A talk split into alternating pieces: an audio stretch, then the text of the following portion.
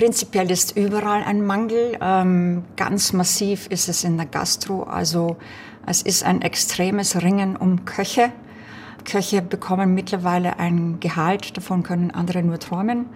Auch wenn sie selbstverständlich harte Arbeit in der Küche leisten, aber ich denke, da gibt es auch andere Berufe, die harte Arbeit leisten und bei weitem nicht dieses Salär bekommen. Ursula Friedsam ist die Tourismuschefin von Bad Reichenhall in Bayern.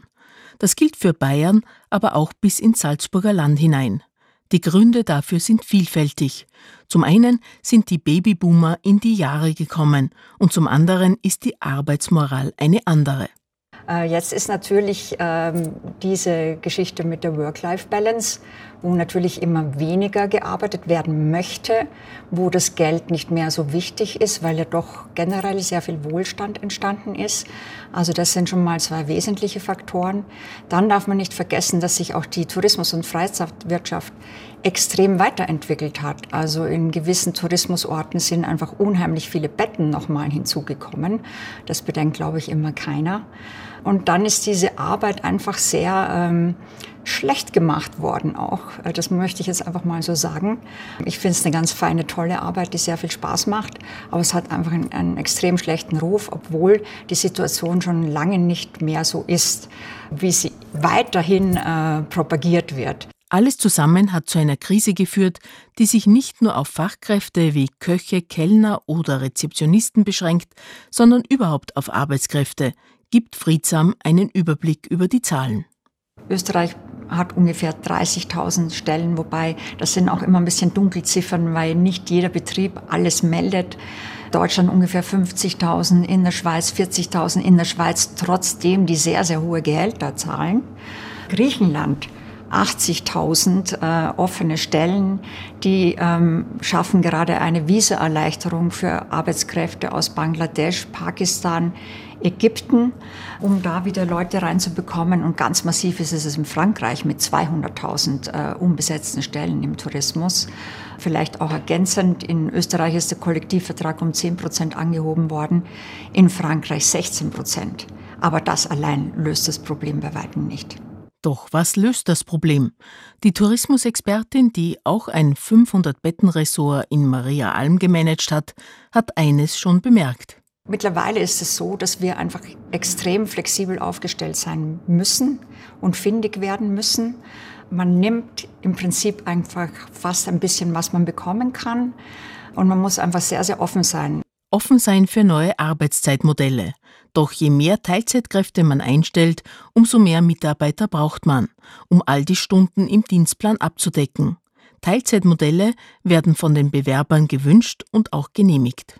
Wir machen, oder ich würde sagen, fast alle, äh, die in der Tourismusbranche machen, bieten diese Modelle an, weil es gar nicht mehr anders möglich ist. Wenn jemand sagt, nein, ich will das aber so haben, dann wünsche ich ihm viel Glück, weil er wird nicht sehr erfolgreich sein damit. Also du musst einfach immer schauen, welche Menschen oder Mitarbeiter bekomme ich, was haben die für Herausforderungen oder Wünsche und dann musst du versuchen, das zusammenzupuzzeln. Also ich, äh, auch ein schönes Beispiel, ähm, hatte eben wieder mal, wie so oft, äh, für die Rezeption jemanden gesucht und hat sich eine Dame beworben, auch nicht mehr ganz so jung, mit einem Hund. Sie hat gesagt, ich möchte bitte mindestens eine Stunde mittendrin haben, wo ich mit dem Hund spazieren kann. Für uns eine ideale Voraussetzung, weil Teildienste macht ja eigentlich niemand mehr. Also es war ein großer Segen. Sie ist aber ganz oft abgelehnt worden deswegen. Oder es konnte auch eine Dame sich vorgestellt, sie kann nur vier Stunden arbeiten, weil da muss sie mit dem Hund spazieren gehen. Den Rest des Tages. Zwei Damen. Äh, zwei waren das, ja. Entschuldigung, ja. waren zwei. Mhm. Und das sind Dinge, da steht man schon etwas sprachlos da. Mhm. Weil man denke, ich meine, ich gönne jeden seinen Hund, ich gönne jeden sein Haustier, nur, dass ich nur vier Stunden am Tag arbeiten kann, das ist schon mhm. ein bisschen übertrieben. Des einen freut, des anderen leid. In einem Geschäft für Modenaccessoires in Bad Reichenhall. Es liegt der Verdacht nahe, dass von derselben Dame die Rede ist. Das Problem ist jedenfalls allgegenwärtig. Also, wir sind Gabriele und Hans-Georg Unruh und wir haben dieses Geschäft seit 17 Jahren in Bad Reichenhall. Seit 17 Jahren mit sehr großem Elan, mit sehr viel Energie und sehr viel Herzblut. Das heißt, alles, was man hier bei uns im Geschäft hat, das wird ähm, ausgesucht, liebevoll ausgesucht und wir brauchen immer wieder tolles Personal dazu. Und wir haben jetzt das erste Mal in dieser Zeit die Situation, dass wir kein Personal finden, das bereit ist, diese, diesen Gedanken mitzutragen. Und jetzt haben wir eben diese Situation, wir müssen einen Teil unseres Geschäftes schließen, weil wir niemand mehr finden. Die beiden sehen in der Zuwanderung die einzige Lösung. Sie haben seit einigen Wochen eine Ukrainerin eingestellt. Mhm. Sind wir auch voll der Meinung, dass Zuwanderung wichtig ist und richtig ist.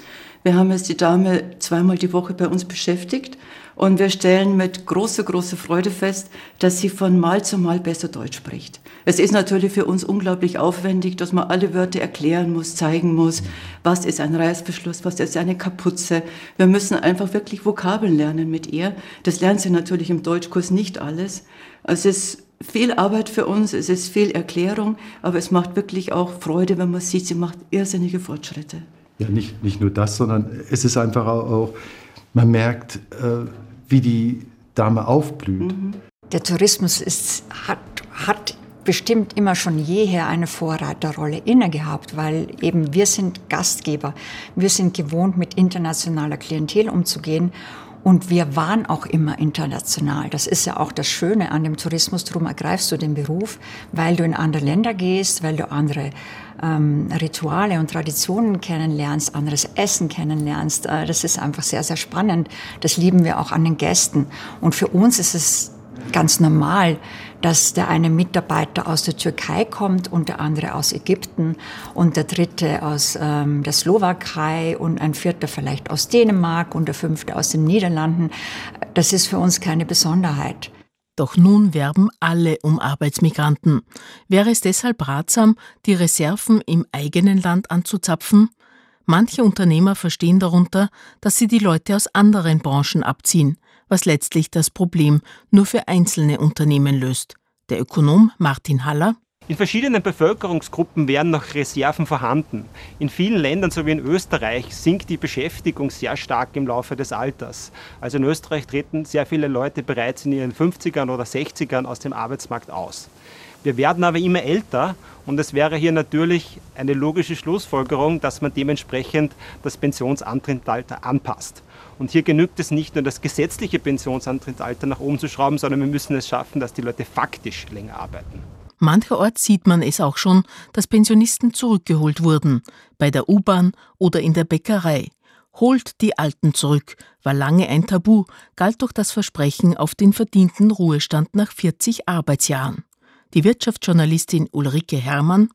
Äh, naja, also äh, länger arbeiten ist eigentlich kein Weg, weil die äh, das Rentenalter liegt ja schon äh, bei 65 bis 67 Jahren. Äh, und was man überlegen könnte, ist, äh, dass man sagt, dass die Berufsgruppen, die eine sehr hohe Lebenserwartung haben, beispielsweise Professoren oder auch Abgeordnete, dass die länger arbeiten müssen, weil sie ja dann auch sehr viel älter werden. Aber ganz generell kann man das nicht machen, weil das muss einem klar sein, die Lebenserwartung zwischen Bauarbeitern und Professoren, dazwischen liegt eine Spanne von bis zu 15 Jahren. Nicht? Da kann man nicht äh, zu den Bauarbeitern sagen, wisst ihr was, ihr müsst jetzt noch länger arbeiten, dann würden die die Rente ja gar nicht mehr erleben. Jetzt ist es salonfähig, die Alten wieder einzuspannen. Wenn auch nicht leicht umzusetzen, meint der Volkswirtschafter Martin Haller. Die stille Reserve der älteren Arbeitnehmerinnen ist schwierig anzuzapfen. In manchen Ländern, wie in etwa in Österreich, ist es nicht sehr beliebt, bis ins hohe Alter zu arbeiten. Und die Politik hat oft Schwierigkeiten, Gesetze umzusetzen, die etwa das Pensionsantrittsalter an die Lebenserwartung knüpfen eine Möglichkeit, um vielleicht hier äh, eine unbeliebte Maßnahme doch einzuführen, wäre, dass man zum Ende des Erwerbslebens hin verstärkt auf Teilzeit setzt. Wir haben in Österreich dieses Gesetz Altersteilzeit leider nicht so umgesetzt, wie es gedacht war. Gedacht war es so, dass man ausgleitet, also Arbeitszeit reduziert, zwei Jahre vielleicht dann nur 25 und dann in die, in die Pension gleitet. Was ist passiert in Österreich? Die meisten, und das fördern auch die Unternehmen, sammeln Zeit an und steigen dann erst wieder an einem gewissen Punkt voll aus. Das ist nicht gut, nicht für die Menschen, nicht für die Gesellschaft und nicht fürs Unternehmen, weil wir dieses Wissen, was Ältere haben, Erfahrungswissen, genauso brauchen wie vielleicht das neue Wissen, das sich junge Leute durch äh, Digital Natives angeeignet haben. Manuela Vollmal vom Verein ABZ Arbeit Bildung Zukunft, einem Frauenbildungsberufszentrum. Sie unterstützt Frauen, die Arbeit suchen und betreut damit die gefragteste Ressource der Zukunft, die sogenannte stille Reserve, wie das Ökonom Martin Haller nennt. Die Frauen. In Österreich und in Deutschland und auch in der Schweiz ist es so, dass sehr viele Frauen nach der Geburt des ersten Kindes aus dem Arbeitsmarkt austreten. Das ist gewissermaßen nur temporär. Viele kehren zurück, aber die meisten von denen kehren nur in Teilzeit zurück. Das heißt, man kann sagen, bei, dem, bei den meisten jungen Müttern verliert man eine halbe Arbeitskraft im Laufe der des Lebens. Da müssten wir ja als Staat sagen, na, Göttin sei Dank, dass noch jemand Familien gründen will. Da ist es gut, zum Beispiel, dass ich die Arbeitszeit runterfahren kann, dass ich Karriere trotzdem machen kann, obwohl ich die Verantwortung für die Kindererziehung oder Begleitung übernehme, egal ob Vater oder Mutter. Und dann ist es wieder möglich, und da haben wir einen Bruch in Österreich, dass zum Beispiel die 40-plus-Frauen häufig auch in Teilzeit bleiben. Und da muss ich das Unternehmen, Einzel, die Wirtschaft oder auch der Arbeitsmarkt fragen, warum ist das so? Warum bleiben Frauen 40 plus dennoch viele in Teilzeit? Nicht 20, 25, aber 30, 35. Das ist ein Knackpunkt im Leben einer Frau. Man sagt immer, wenn die Geburt eines Kindes ist, das stimmt, aber wir merken, dass die 40-plus-Frauen einfach in ihrem gesamten Potenzial gar nicht gesehen werden. Eine Antwort ist vielleicht, weil die Frauen keine 100% Anstellung haben. Die Frauen sind die ewige Reserve am Arbeitsmarkt und werden nach arbeitsmarktpolitischem Bedarf zwischen Herd und Homeoffice hin und her geschoben. Jetzt sind sie wieder gefragt, oder soll man sagen, gefragt wie nie? Arbeitsminister Kocher kündigte deshalb im Februar an, alle, die freiwillig in Teilzeit arbeiten, zu bestrafen, die Sozialleistungen zu kürzen. Die Wogen gingen hoch. Denn was ist freiwillig? Die Teilzeitstunde ist sehr produktiv und wird in Österreich schlechter bezahlt. Also das ist meine Antwort darauf im Sinne von, äh, wie können wir auch das verändern? Es kann ja wohl nicht sein, dass in einer Lebensphase, wo ich 30 Stunden arbeiten muss, weil die flächendeckende Kinderbetreuung und ein Recht auf Kinderbildung meines Kindes ab dem ersten Lebensjahr, das ist ja eine langjährige Forderung schon, die im Raum steht und nicht umgesetzt worden ist, solange das nicht funktioniert und wir auch keine Ganztagsschulen haben, die hohe Qualität bieten, kann ich mit Druck gar nichts bewirken. Druck hat noch nie dazu geführt, dass sich etwas zum Besseren gewandt hat. Und so muss man einfach sagen, wir müssen smartere und intelligentere Lösungsansätze und Hebel finden, und die gibt es, als Druck auszuüben. Alle Frauen müssen Vollzeit arbeiten. Unternehmen müssen sich jedenfalls einiges einfallen lassen, von der betriebseigenen Krabbelstube bis hin zu Bonuszahlungen. Martin Haller von der Wirtschaftsuniversität Wien. Ich glaube, dass äh, junge Menschen, die jetzt auf den Arbeitsmarkt eintreten und äh, Bewerbungsgespräche fü äh, führen, sehr stark merken, wie nachgefragt sie von den Unternehmen sind. Und die werden das auch bestimmt gut nutzen, um sich flexiblere Arbeitszeiten, einen Homeoffice-Tag, eine Urlaubswoche mehr oder ein gutes Gehalt herauszuverhandeln.